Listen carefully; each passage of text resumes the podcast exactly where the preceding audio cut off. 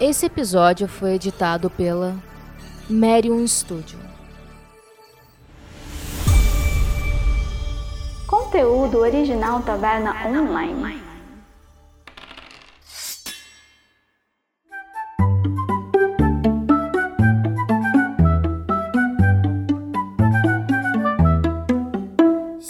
Bem-vindos, aventureiros e aventureiras, a mais um Taverna Online. Eu sou Alan Camilo e no episódio de hoje nós elencamos aqui os melhores RPGs para se jogar em cenários medievais fantásticos. Exatamente, passamos por vários títulos para você aí que tá cansado do D&D, conhecer outros, né, elementos aí que podem ser aproveitados. De repente você tá cansado da mesma mecânica, mas a gente falou de D&D também, viu? Falamos um pouquinho de D&D e muitos outros. Então tá imperdível o episódio de hoje para você conhecer outros títulos. Mas antes de começar, a forjaonline.com.br é a maior loja de camisetas de RPG do Brasil. Tem lançamento, gente. Vai lá ver que tem praticamente todo mês tem lançamento lá. Novas estampas exclusivas de RPG de vários produtores de conteúdo, então você pode estar apoiando esses produtores também, né, fazendo comprando lá as camisetas deles. E, lógico, tem desconto para você que é ouvinte da Taverna Online aqui na descrição do post, tá certo? Sem mais delongas, bom podcast a todos.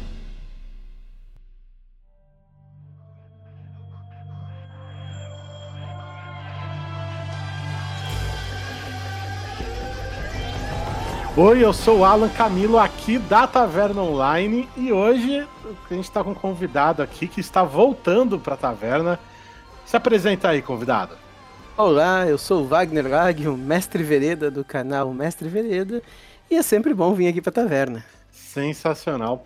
E hoje a gente está gravando um, um episódio que foi uma sugestão lá do pessoal do nosso grupo do WhatsApp você aí que quer participar lá do grupo, a galera é bem bacana.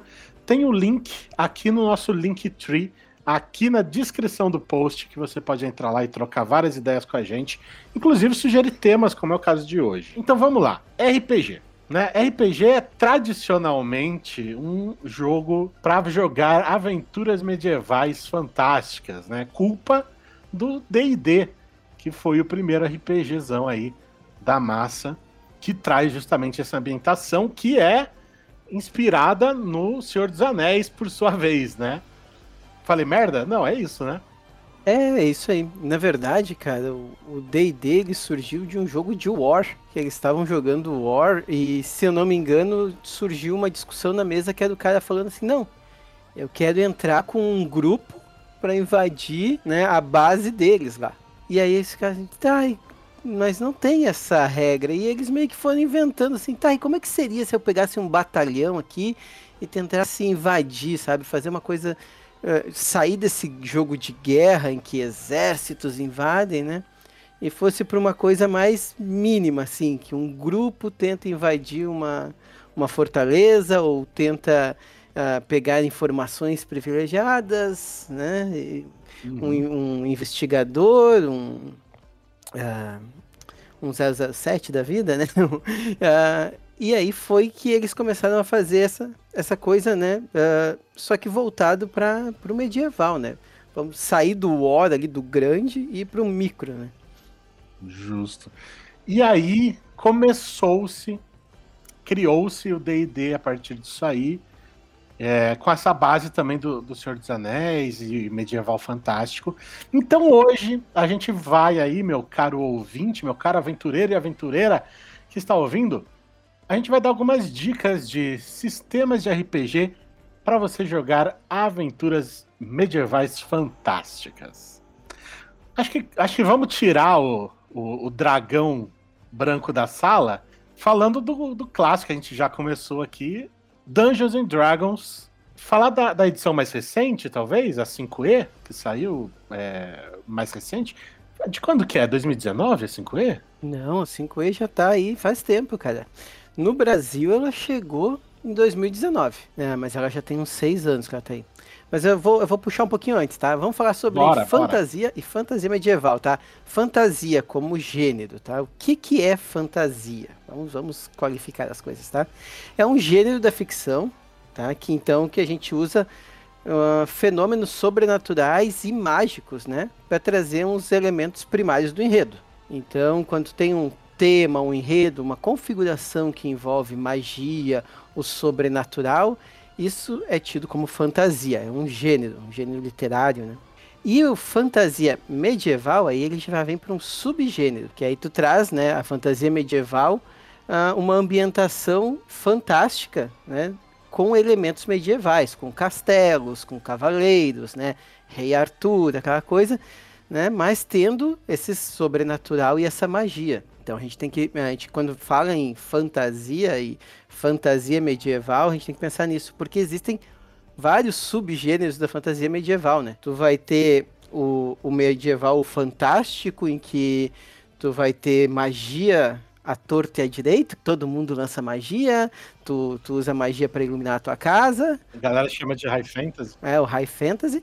E tu vai ter o low fantasy, lá, o Conan, né? Onde os magos são pessoas do mal, a magia mal vista.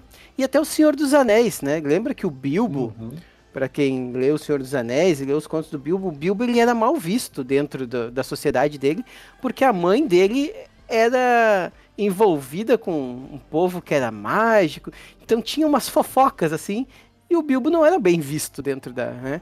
Que, que, a família dele era meio que envolvida com magia. Se não me engano, a mãe dele era envolvida com os antepassados dela datavam de pessoas que usavam magia. E aí a gente vem pro D&D.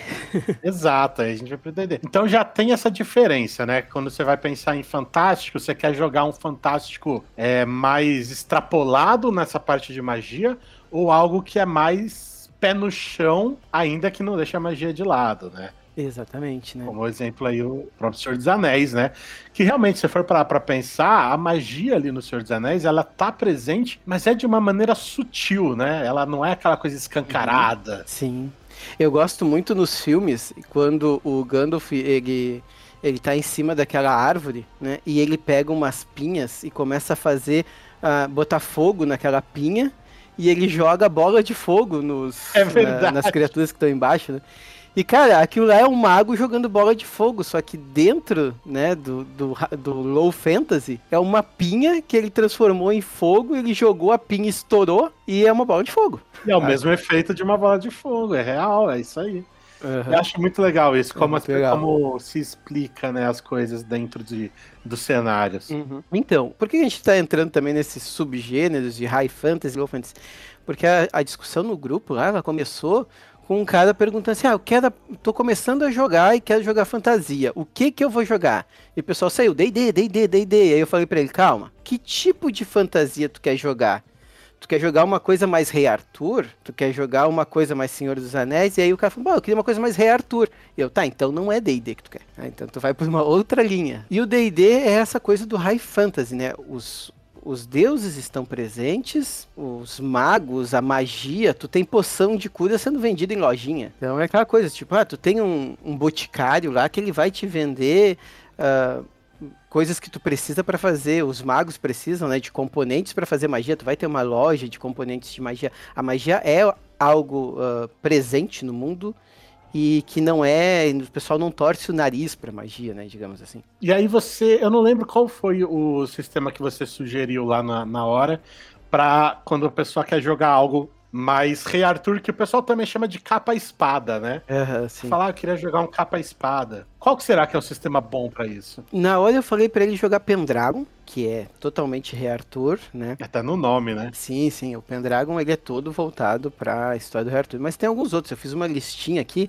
Pessoal, não tem. A gente estava conversando. Não tem como a gente falar sobre todos não os tem, sistemas. É. Eu quero pedir desculpa para vocês se eu não falar do seu sistema favorito aqui. Mas eu escolhi alguns que eu acredito que são os mais populares, que principalmente que já tem em português ou vai ter em português. Tem um aqui que eu vou falar muito sobre que vai ter em português em seguida. E, mas fiquem, entendam que assim, a gente não vai conseguir falar sobre todos, tá? É, não, é impossível. É, é, é isso que eu falei, né? O medieval, esse cenário medieval, ele é o, o queridinho da galera do RPG. Com certeza. Então acho que todo mundo quer criar sua própria versão, seu próprio cenário. Então tem muita opção. Mas a gente vai focar aqui, como o mestre Vereda disse, nos principais, nos, nos mais legais, nos que estão aí para vocês terem uma gama legal de opções quando vocês forem jogar. Então, Alan, vamos, vamos lá, vamos falar do D&D, então, que a gente começou e eu te interrompi, desculpa. Bora! Cara, D&D, ele é o queridinho da galera, eu acho que é porque ele tá há mais tempo aqui no Brasil e também tá há mais tempo no coração do pessoal aí, né? Ele, ele conseguiu realmente se fortalecer, modi se modificar. Para alguns ele errou em um momento, para outros não, ele nunca errou e tá tudo bem, né? Mas ele ele surgiu lá, como eu falei, né, de uma necessidade de, ah, esse jogo aqui, se a gente diminuir, se a gente saísse do combate de exército se fosse para um combate menor. E aí o pessoal começou com essa exploração de masmorras, começou a, ah, e como é que seria o meu personagem? Uh, o, o, ímpeto dele, né? Ele tem um ímpeto e é um cara, ele é a jornada do herói, né? Uhum. Ele é um cara que, que ele veio lá da aventura, ele foi chamado para a aventura e ele quer conseguir dinheiro e se tornar cada vez mais poderoso. Tanto é que no primeiro D&D, quem fala bastante dele é o, é o Balbi, né? O primeiro D&D, ele é o D&D que tu não tinha XP, ponto de experiência. Era teu dinheiro. Quanto mais dinheiro tu tinha, mais poderoso tu era, né? Tu, o dinheiro contava com a tua experiência. E aí depois ele foi evoluindo. Aí veio o Advanced Dungeons and Dragons, né? Foi como eu comecei a jogar RPG. Foi quando eu conheci o D&D. Bastante gente começou no AD&D, né? Uhum. Aí o AD&D ele já tinha uma pegada diferente. Ele já era uma coisa mais... Uh, um jogo com, com XP, com classes bem definidas. Antes, no D&D clássico, tu tinha a raça e a classe era meio junto, assim, tipo o anão, ele não podia ser clérigo. O, o Halfling não podia usar magia. Tinha umas coisas assim. E depois lá eles começaram a separar. E aí veio o 3, depois da, do Advanced de Dungeons and Dragons, que ele criou várias regras, tornou uma coisa mais gameista, né? Aí veio o 3.0 e o 3.5, que aí virou um game mesmo. que aí foi a, a galera do combo veio, tinha tudo separado, né? Era a raça, a classe, tu tinha os talentos. E eu joguei um pouco do AD&D, mas logo em seguida eu fui pro 3.5, então eu sou cria do 3.5. É. Justo. e eu gostava bastante, cara. O 3.5 ele trouxe muito isso de a liberdade de criação de personagem. Tu conseguir criar um personagem que, ah, a minha, eu sou um elfo, mas eu sou um elfo paladino, ou tu podia ser tipo, ah, eu sou um anão que foi criado pelos homens, sabe? Encontrado uhum. bebê e foi criado pelos homens e, e, se tornou um clérigo porque ele foi encontrado no monastério. Então tu tinha já essa liberdade de fazer o personagem como tu queria. Sabe? E aí veio a quarta edição, que muitos amam e muitos odeiam, né? Nossa, essa quarta edição eu ouço o pessoal muito, muito dividida, assim. Mas a maioria, acho que não é nem tanta divisão, a maioria eu vejo metendo pau. Eu nem sei muito sobre a quarta edição. Eu nem lembro de ter visto ela, mas o pessoal não sei se é muito fã, não. Cara, a quarta edição eu falo que é que nem caviar. Eu nunca vi nem comi, só ouço falar. É tipo isso, tipo isso. A quarta edição é aquela, quarta, é aquela coisa que ela é famigerada, mas eu acho que de forma errada, porque muita gente fala, ah, eu não gosto da quarta edição e nunca jogou. Eu nunca joguei a quarta edição. Eu, eu li sobre ela, e eu tenho um dos meus jogos favoritos que tem muita coisa que veio dela. E o que tem nesse meu jogo favorito, que eu vou falar dele daqui a pouquinho, é, que veio dela, eu gosto muito. Uhum. Mas o pessoal fala que o que, é, o que, que a Wizard tentou ali? Ela viu que tipo, o RPG de mesa estava perdendo, né? Tava perdendo espaço para o RPG eletrônico. E muito para o RPG eletrônico de cooperação, né? E eles viram assim, se a gente conseguisse trazer esse universo do RPG eletrônico para dentro de mesa. Será que a gente ganhava um público? Só que aí eles fizeram uma coisa que não parecia D&D. Eles mudaram demais as regras. E eu acho que foi isso que desagradou o público. Ah, foi essa mudança brusca de regras. De tu sair de uma coisa que era o 3.5, né, para uma coisa totalmente diferente. Aí o pessoal ficou assim, tá, mas isso aqui não parece com nada. Apesar do AD&D já ter feito isso, sabe? Uhum. E eu uhum. não sei como foi na época da transição do D&D pro AD&D, mas eu acredito que deve ter acontecido a mesma coisa o pessoal também não deve ter gostado tanto assim. É, sempre que tem mudança, alguém não vai gostar, né? Agradar todo mundo é muito difícil. E aí agora a gente chega na quinta edição, D&D quinta edição, que é o que tá aí hoje. Já tem acho que seis ou sete anos. Aqui no Brasil ele tá em português tem mais ou menos um, um ano ou dois.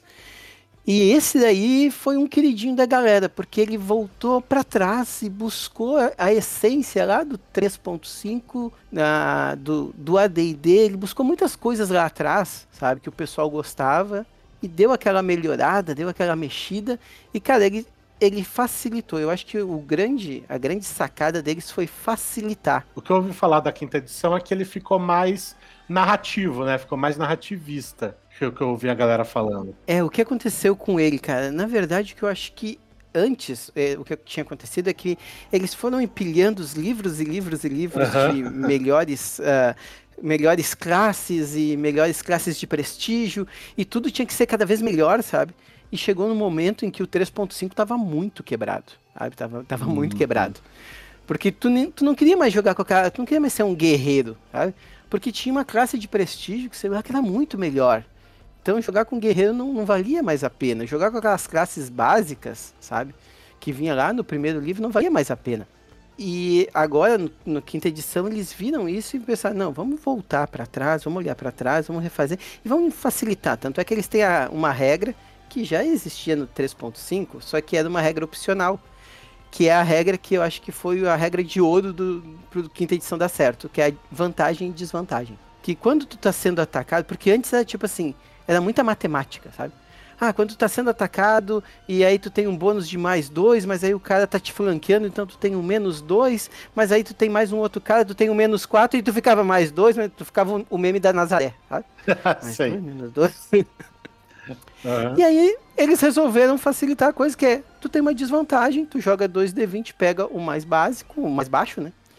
E, ou então tu tem uma vantagem, tu joga 2D20 e pega o mais alto. Então essa acho que foi a grande sacada, assim, a regra que mudou tudo para facilitar a coisa, para explicação para uma pessoa que tá começando a jogar, é muito mais fácil do que não, aqui tu vai ter menos dois, mais dois. Justo. E eu, pra, eu vejo que essa é uma das grandes ah, vantagens que o D&D tem sobre os outros para se manter e crescer, né?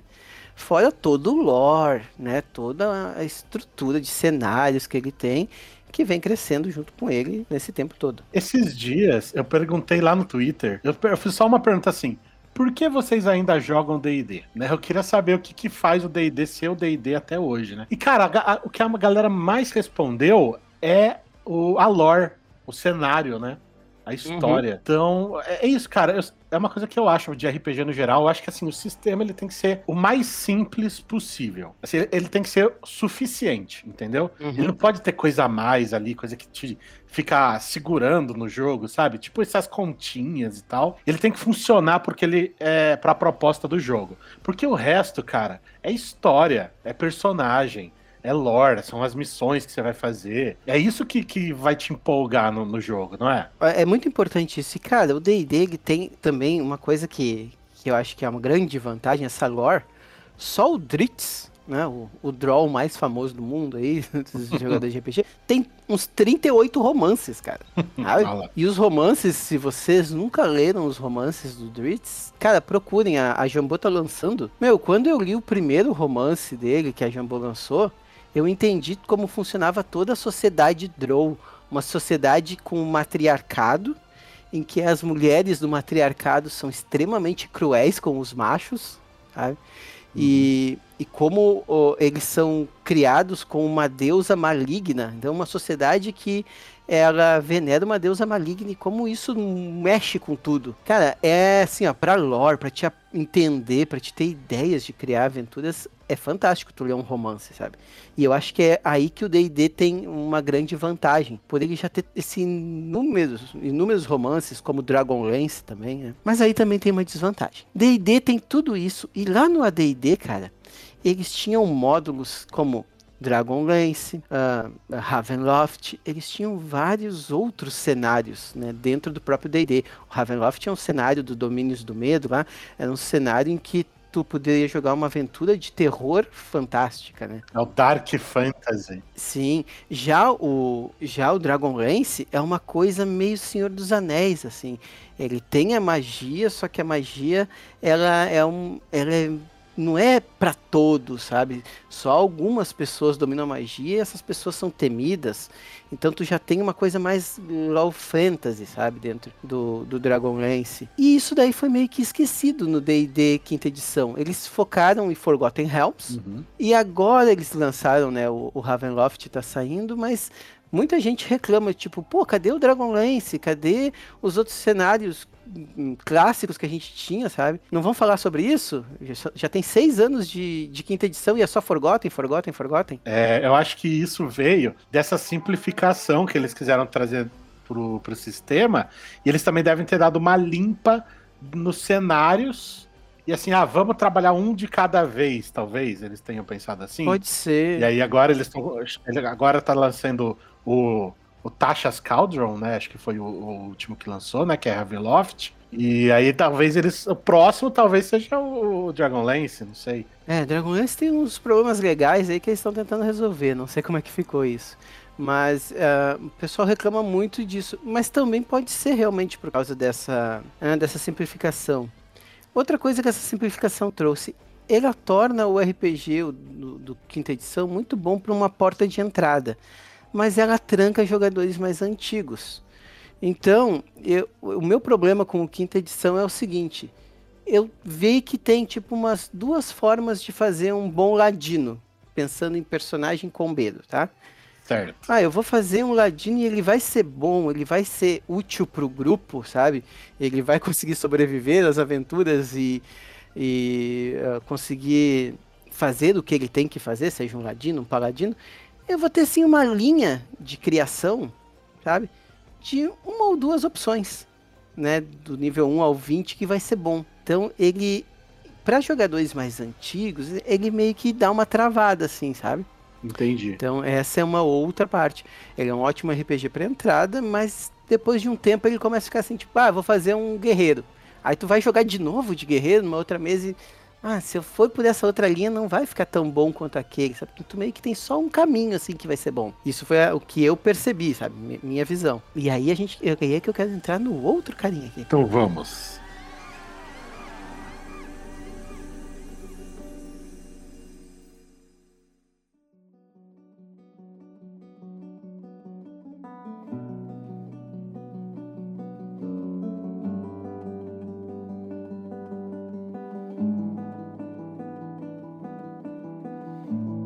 D&D para mim, ele, na verdade D&D não, a Wizard of the Coast para mim, ele é tipo o Homem-Aranha.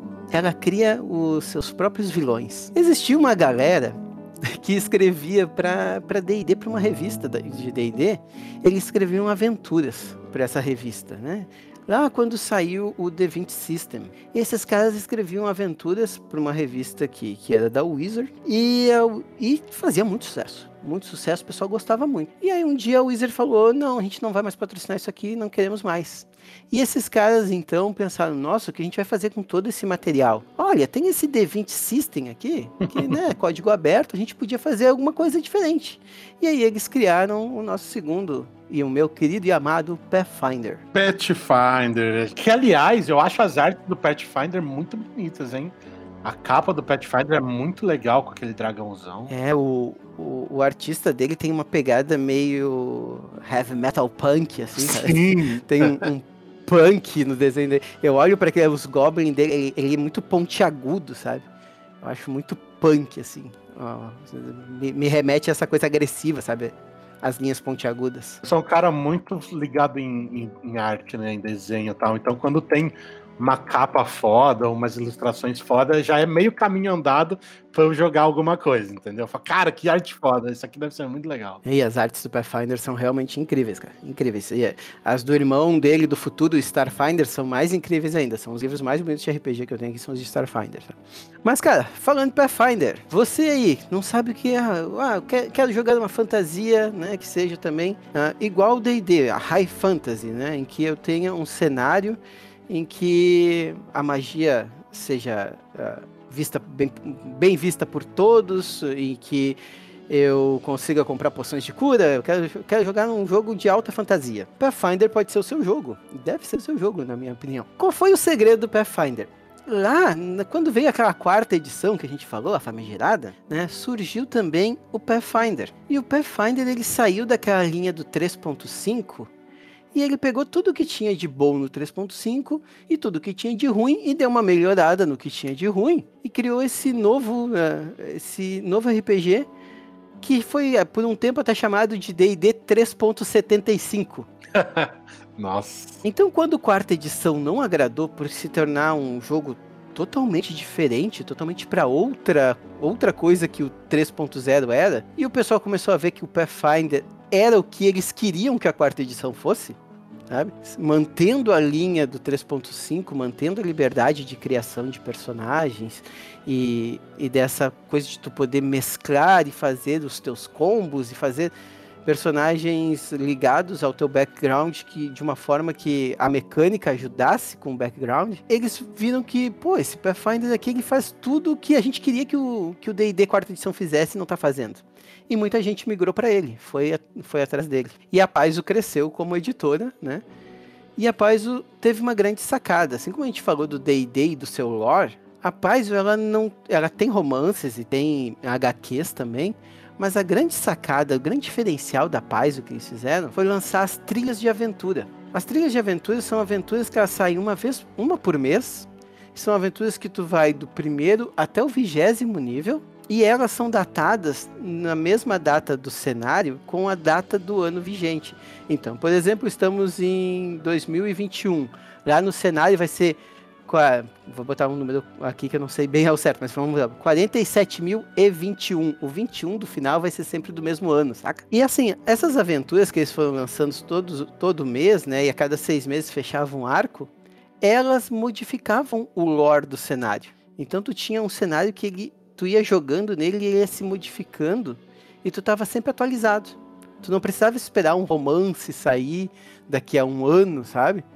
tu ia jogando mês a mês e tu ia atualizando esse cenário junto com as tuas jogadas. Ele era um, um cenário em constante evolução, né? Exatamente. E também, com isso, eles foram contando várias partes do mundo de Golarion, né? Então tu tinha uma aventura que acontecia no norte, Aí daqui a seis meses começava uma aventura que tu ia do 1 ao 20, que acontecia no sul. E eles começaram a mostrar vários, né, uh, vários lugares. Então tu tinha um lugar que era deserto, aí tu tinha um lugar que parecia uma cultura viking, tu tinha um outro local lá que era uma cultura mais avaloniana, né, de, de, meio rei Arthur, meio essa coisa de Inglaterra clássica lá, de Inglaterra medieval. Então tu conseguia ter uma colcha de retalhos dentro desse cenário, né, que tu podia dentro do próprio cenário sem precisar de uh, todo um como tinha em D&D lá, quero jogar horror, eu tenho que jogar nos domínios do medo, sabe? E ali uhum. não, ali tinha assim, tu quer jogar horror, tem esse lugar aqui uh, dentro, dentro do próprio mundo que é meio que uma Transilvânia. E aí tu conhecia várias partes do mundo dentro dessas trilhas de aventura. Entendi. Era, não, você não precisava mudar de cenário. Exatamente. Cara, Pathfinder é um que, que eu vou ser sincero, assim, eu não ligo muito pra D&D, mas Pathfinder é um que me chama mais a atenção, assim, pra, pra querer jogar. Também nunca joguei Pathfinder, mas é um que me chama muito a atenção, velho. Eu acho que deve ser mais legal que D&D, hein? Soltei a polêmica. Vixe. eu gosto mais exatamente porque agora, tô falando agora da segunda edição que veio pela New Order aqui. Né? A segunda edição que está aí no Brasil já tem um ano, né? E agora está saindo. O pessoal está realmente. Foi uma coisa que quando saiu aqui eu falei com o Bruno, que é o, é o responsável pelas traduções, né? Eu falei, cara, como é que vocês vão conseguir fazer? Porque a Paizo tem uma equipe enorme de 40 pessoas e vocês são três. Sabe? E aí, e cara, o Bruno conseguiu. Eles estão há quatro meses de diferença do que está saindo lá fora com o que está saindo aqui, sabe? Eles estão conseguindo entregar em, em, PDF, né? E a, as coisas traduzidas com quatro meses de diferença. Eu acho que isso nunca aconteceu no Brasil aqui. Tá, tá muito avançado. E deixa eu fazer uma pergunta que assim, beleza, o Pathfinder ele, ele nasceu ali do D&D, mas que, qual que você acha que é a, a diferença primordial para assim, o que que define se você vai escolher jogar D&D ou Pathfinder? Cara, o que que define? O Pathfinder, o 2, ele tá bem, eu, eu gostei bem mais dele do que do 1, né? O 1 ele vai muito para aquele lado do D&D 3.5. Como eu falei, adorava o D&D 3.5. Eu acho que o, o Pathfinder faz um ótimo, um ótimo review dele lá. E o 2, cara, ele já veio como um jogo totalmente diferente, né? Ele veio totalmente diferente, mas sem perder a essência. Ele ainda tem aquela mesma essência, ele não foi o, o quarta edição do D&D, sabe? Tu ainda consegue ver muito da primeira edição do Pathfinder nele, mas ele tá melhor Ele tá mais fácil de entender, mais dinâmico, mais rápido. E principalmente a customização. Cara, tu consegue fazer qualquer coisa. Tem a Confraria de Arton, um blog, que se tu for olhar lá, eles estão fazendo os heróis da Marvel e da DC em Pathfinder. Ah, que legal. Consegue botar lá o Capitão América, o Hulk, pra Pathfinder, sabe? Então tu joga com esse conceito de personagem dentro de, de uma fantasia medieval. Então eu acho que a grande diferença dele é essa, a criação. Legal. Exatamente, a criação. E outra coisa é o nivelamento dele. Hum, Cara, ele é muito, muito, muito bem nivelado. Né? Ele ficou em fase de teste para a segunda edição por um ano e meio. Os caras fazendo teste. Então ele vai sem quebrar do nível 1 ao nível 20. Tu não vai ter aquele cara no nível, sei lá, nível 10 que o cara nunca, ninguém nunca encosta nele, enquanto tu tem lá um outro, um outro personagem que uma espadada o cara morre. No mesmo nível que o outro lá, nível 10, ninguém encosta. Isso não tem, sabe? Todo mundo é muito nivelado, tudo, tudo gira muito bem, sabe? Isso eu também gosto, cara. Quando a gente. A gente tá, né? Agora a gente tá começando os playtests aí do nosso RPG aqui da taverna. E, cara, uma das coisas que a gente mais quebrou a cabeça foi pra deixar o combate balanceado, velho. Que é difícil esse negócio, hein? Nossa senhora. Porque é isso, às vezes você tem um, um personagem que, dependendo do item que ele tem e da, da habilidade que ele tem, ele dá um golpe e mata um, um bicho ali que, tipo, devia ser um desafio, entendeu? E aí você tem que, puta, então volta, mexe, o que, que vai dar bônus, o que, que não vai, tá, tá, tá, tá, tá. É legal isso, cara, mas é, é importante. Ter um sistema de combate balanceado é muito importante, eu acho, pra experiência do jogo. É, o Pathfinder 2 ele é muito bem balanceado. A customização é incrível, cara. Tu consegue fazer. Sim, se tu tiver. Tu, tu pode. Eu, eu brinco que. Eu tive uma, uma busca que tinha os Beatles, né? Que eram quatro bardos. E cada um era diferente. Que legal. Ca- ca- Cara, tu consegue fazer quatro bardos e cada um, tipo, um ser mais guerreiro, o outro ser mais mago, sabe? Consegue ter isso dentro do grupo. Tu nunca vai fazer um. Tu não tem essa coisa de, ah, pro meu personagem ser bom, que nem eu falei que é o que me incomoda em DD. Pro meu personagem ser bom, eu tenho essa linha aqui pra seguir. Às vezes eu posso ir um pouquinho mais pra direita ou um pouquinho mais pra esquerda, sabe? No Pathfinder, não, cara. No Pathfinder eu posso fazer 10 guerreiros e todos vão ser bons e todos vão ser ah, úteis pro grupo, sabe? Vai ser ser muito bem alinhadinho Diferentes. e diferentes. Uhum. Acho que essa é a grande diferença dele. Cara, gostei. Acho que eu tô mais do, do Pathfinder do que do DD.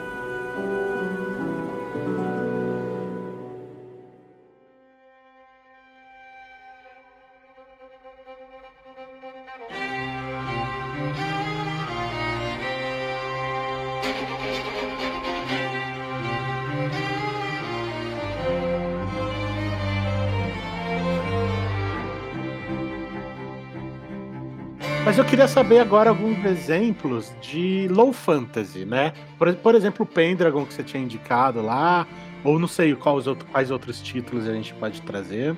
Muito bem, vamos falar de Low Fantasy. Cara, vamos falar de Pendragon, pode ser um. Capa e espada, eu gosto muito disso. Vamos falar de capa e espada. Pendragon. Eu vou trazer um, só que esse aqui eu acho que ele não entra tanto em fantasia medieval, tá? Hum, Então, desculpa aí, pessoal, mas eu vou falar do Sétimo Mar. O Sétimo Mar, ele é capa e espada, só que ele não, ele tem um pouco da fantasia, porque ele é uma coisa meio ah, Piratas do Caribe. sim. Piratas do Caribe tu tem ali, né, uns mortos-vivos, então, indo naquele nosso conceito de fantasia, que é os fenômenos sobrenaturais e mágicos, então acho que ele entraria. Entra em fantasia. Vamos, vamos classificar ele como pirataria fantástica. Pirataria fantástica, sim. Então, aí, Sétimo Mar seria um, né? Tordesilhas, RPG nacional, também. Pirataria fantástica com elfos, com anões, e esse cara aqui sim, o Tordesilhas, ele entra muito no fantasia. né? Uhum. O Tordesilhas, então, ele é, esse, ele é um RPG nacional aqui, onde você vai jogar com elfos, com anões, com outras ah, ancestralidades e raças que você vai encontrar pelo, pelo jogo, diferente. É, ele é um jogo bem diferente, bem legal, e que tem essa pegada de, de pirataria, capa-espada, mas sem deixar o fantástico de lado, né? E eu quero falar de um Low Fantasy que tá chegando. Ah, aqui, aqui a surpresa. Hum, novidade. Vamos lá, vamos lá. Cara, a Macaco do Mal, ela vai trazer o Against the Dark Master. Esse Against the Dark Master, ele é um jogo que tá super bem falado, é um jogo de 2019, e ele tá sendo muito bem cotado lá fora, porque ele é um retroclone do MERP, o Middle Earth Roleplay Game. É, e como já, o nome já diz, Middle Earth, Senhor dos Anéis. Ele vem de uma pegada do Senhor dos Anéis. Hum, legal. Em julho, por aí, ele deve estar sendo. Vai começar o financiamento dele, né? Ah, se tudo der certo pela Macaco do Mal, aí vai, vai trazer em julho o financiamento dele. E, cara, esse é uma das coisas mais gostosas que eu já li eu tô lendo, eu tô no grupo que tá fazendo a leitura para revisão de erros de um Fast Play que vai sair gratuito, que de 120 páginas, galera. Um Fast Play. Maior do que muito RPG por aí. É, nossa senhora. E cara, é muito legal esse cara, porque ele trata de um low fantasy, assim, uma fantasia bem Senhor dos Anéis, pé no chão, onde tu vai ter halflings, tu vai ter elfos, tu vai ter goblins, orcs, né, é, trolls, bem com aquela pegada de, de Middle-earth. Só que qual é a diferença? O MERP, o pessoal criticava um pouco ele na época, o MERP, gente, é de 1984, tá? Muita gente nem tinha nascido aí que tá ouvindo. o MERP, o pessoal dava uma criticada nele porque, ah, falava que era da, do Senhor dos Anéis, mas não trazia muito do Senhor dos Anéis, do lore do Senhor dos Anéis, né? Uhum. E esse cara, esse Against the Dark Master, ele pegou essa sacada aí, só que ele fez uma coisa muito mais legal. Ele fez com, ele traz esse esse cerne do Senhor dos Anéis, mas é tu que cria. E quando eu falo tu, é tu, mestre joga e os jogadores que criam juntos numa sessão zero quem é o Dark Masters, quem é o, o mestre das trevas, quem é o grande inimigo. E tu rola isso numa tabela aleatória. Então, cara, tu pode ou conversar e dizer assim, tá, vocês querem jogar que tipo de jogo? Vai ser low fantasy? Vai ser high fantasy? Quem é o, o, o mestre das trevas? Quem é o Dark Master? É, ele, ele é um cara tipo Sauron, né? O que que, fa o que que destrói ele? Tem, ele tem um anel que se destruir ele, ele vai ser destruído? Então tudo isso, cara, tu pode jogar, tu pode conversar com os jogadores ou jogar em tabelas aleatórias e que vão te dar o rumo da tua campanha. Esse lance das, de tabelas também é legal, né? Para você definir ali o caminho da sua história, os encontros. E eu gosto muito quando tem essa possibilidade de é, deixar mais orgânico, assim, mais imprevisível. Mais imprevisível. Sabe que eu tinha, teve um tempo que eu não gostava, até eu aprender a usar. e quando eu aprendi a usar e aprendi o lance do improviso, sabe, que isso te traz, uhum. cara, eu, eu, eu, me apaixonei pela coisa, sabe? Tu, eu gosto muito hoje de Hexcrawl, de tu lançar ali assim, tipo, ah, vocês vão para onde? Ah, a gente vai pro norte. Aí tu lança e tu assim, pântano. Aí tu lança lá e, ah, tem a casa de uma bruxa. E ali tu tem que improvisar e fazer sair o que que, o que, que vai acontecer. Essa bruxa Sim. é uma bruxa boa, é uma bruxa má, é uma pessoa que foi transformada, que tá amaldiçoada e eles têm que ajudar ela, sabe? Nem eu sei, e eu tô mestrando. Que é, exato, porque aí você não acha que não vira um jogo também pro mestre? Porque aí o mestre também tá sendo desafiado. Uhum. Ele também tem que parar e pensar, tá, o que, que eu vou fazer com esse pântano e com essa bruxa aqui? Uhum. Eu acho que isso torna mais legal, cara, porque eu acho que aí o, o, o, mestre ele vira um jogador também. Eu acho isso muito bacana. É, cara, então, é, tá saindo esse retroclone aí, então o pessoal do OSR que gosta de jogo antigo e o pessoal que quer conhecer ah, como é que se jogava lá RPG em 1984?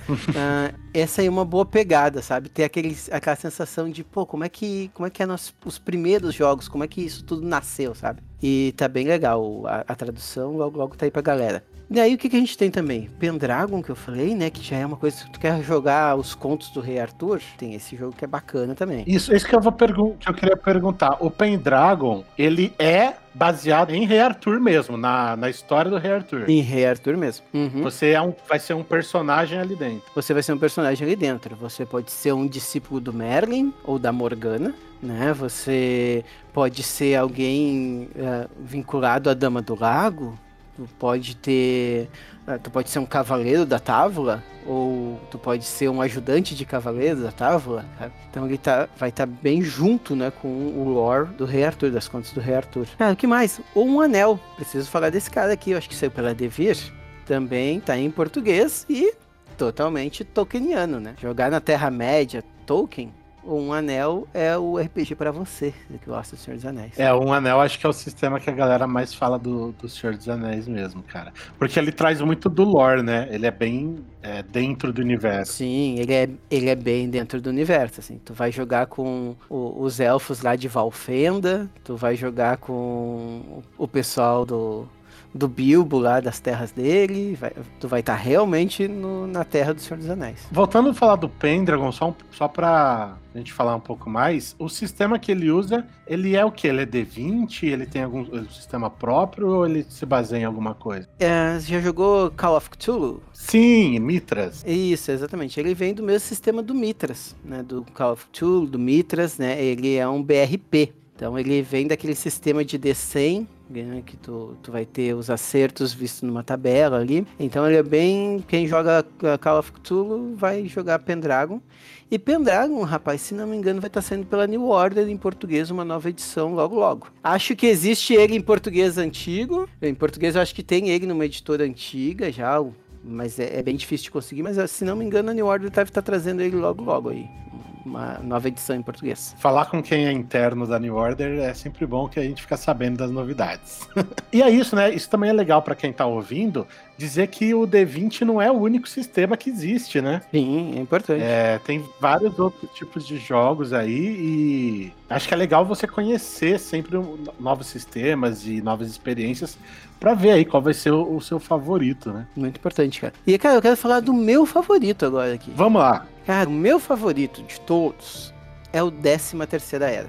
O 13 Terceira Era é mais um daqueles que o D&D, ele... O pessoal da Wizard cria os seus próprios demônios, né? Então, quando o quarta edição não fez aquele sucesso todo esperado, teve muitas críticas, eles foram pro quinta edição. E no quinta edição, o pessoal do 3.5 e o pessoal da quarta edição chegou para eles e falou: opa, vamos fazer aqui uma quarta edição.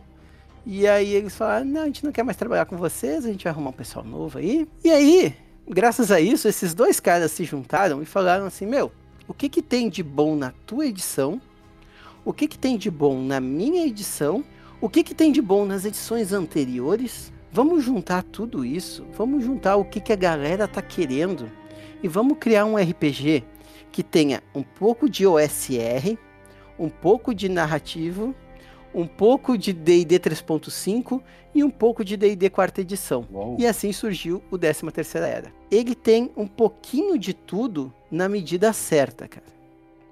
Quem joga 13 terceira era ama. Nunca ouvi ninguém sair de uma mesa de 13 terceira era sem dizer: "Nossa, é o RPG mais incrível que eu já joguei". Como é que eu não jogava isso aqui antes? E é uma pena ele ser tão pouco conhecido e divulgado aqui no Brasil, cara. Acho que eu já tinha ouvido falar, assim, da 13 terceira era, mas eu não sei muito mais sobre ele. O que que é? Tipo assim, quais são os diferenciais do, do 13 terceira era? Por que que ele é tão legal? Vamos lá. Ele é um RPG épico. Começa aí. Hum, gosto, já gostei. Sabe quando tu tem aquele jogador iniciante que ele tá começando e ele não sabe muito, e aí ele quer fazer tipo assim, não, eu sou filho de um deus que, sabe, geralmente eles vêm de um anime que eles viram, sabe? E ele vem empolgadaço. É o famoso personagem de nível 1 que já fez vários feitos miraculosos durante sua vida mas ele é nível 1 na ficha. Exatamente. E no 13 terceira era, cara, tu pode fazer isso. Hum. Tu pode fazer isso de boa, porque tu é desde o nível 1, tu é muito, muito superior à galera. Eu, eu costumo colocar assim. Colo vamos pegar a mitologia grega. O nível 1, cara, tu é o Hércules, tu é um semideus. Então o resto do pessoal, as pessoas comuns, elas vão ser, vão ser realmente pessoas muito comuns. E tu, no nível 1, tu já é um Hércules, tu já tem tipo força 13.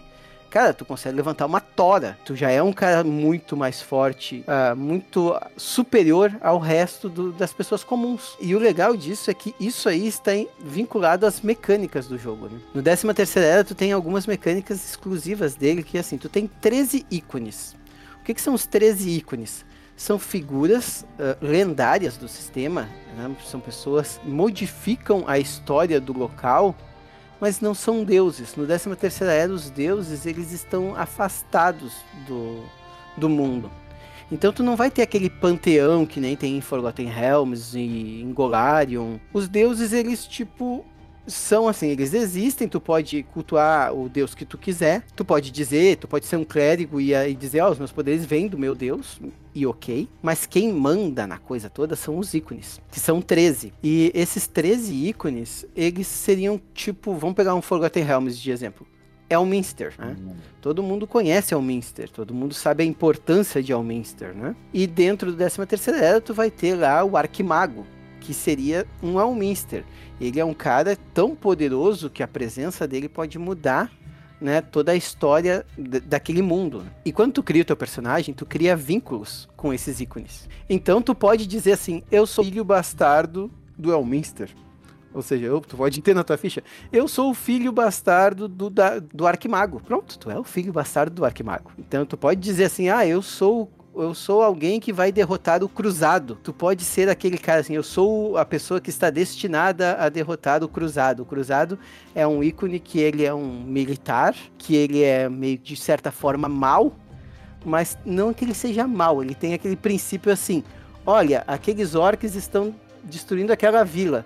Então eu vou mandar os dragões cuspirem fogo na vila toda para matar os orcs. E ó, que pena, uma vila morreu, mas pelo menos eu matei o exército de orc. Entendi. Ele tem esse tipo de pensamento, sabe? Ele é caótico. Então, cara, tu consegue fazer um personagem assim, que realmente, desde o primeiro nível, é épico, sabe? E essa que é a grande sacada do jogo.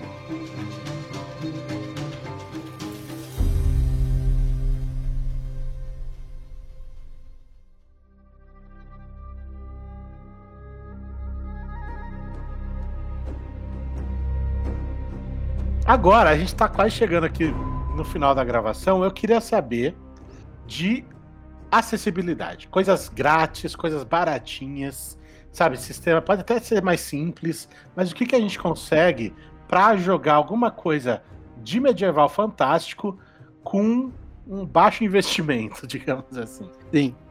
Já vou falar, mas antes, cara, eu vou fazer umas menções honrosas aqui, porque eu falo Ótimo. demais e a gente acabou se, alongando, né? Não, exato, e tem muito título também, a gente volta depois para falar mais. Enfim. Não posso sair daqui sem falar de Tormenta. Tormenta, lógico. Senão eu vou ser, vou ser espancado pela comunidade, pessoal.